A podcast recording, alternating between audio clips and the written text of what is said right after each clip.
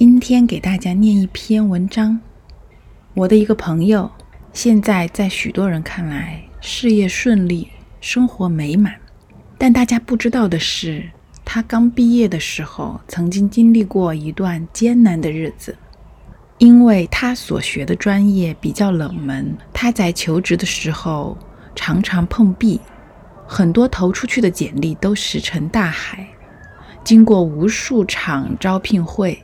但后面都被委婉地拒绝了。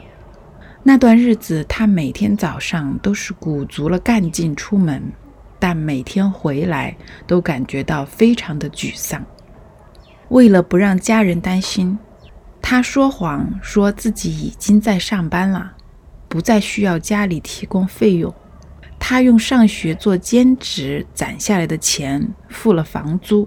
还要考虑剩下的钱怎么分摊到每一餐，才不至于挨饿。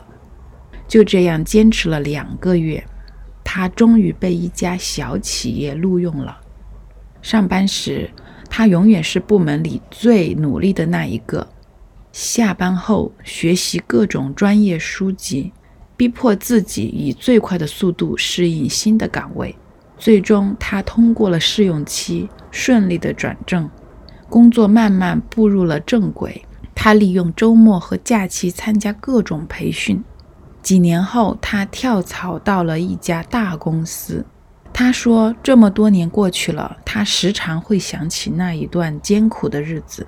随着阅历的增长，他越来越感谢那段经历，感谢那些艰难磨砺了他的心智，激发了他的潜力。正是因为吃过苦。”他才更明白拼搏的意义，才会一直不断的努力向前。很多时候，这样的文章会给我们心理安慰，给我们鼓励。但是呢，很多时候人们把这种文章叫做心灵鸡汤，它可以安慰你的心灵，但是这个世界是非常复杂的。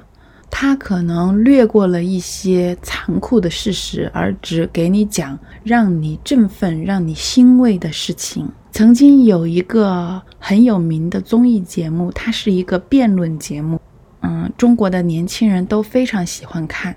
它有一个题目，就是我们要不要感谢生活带来的苦难？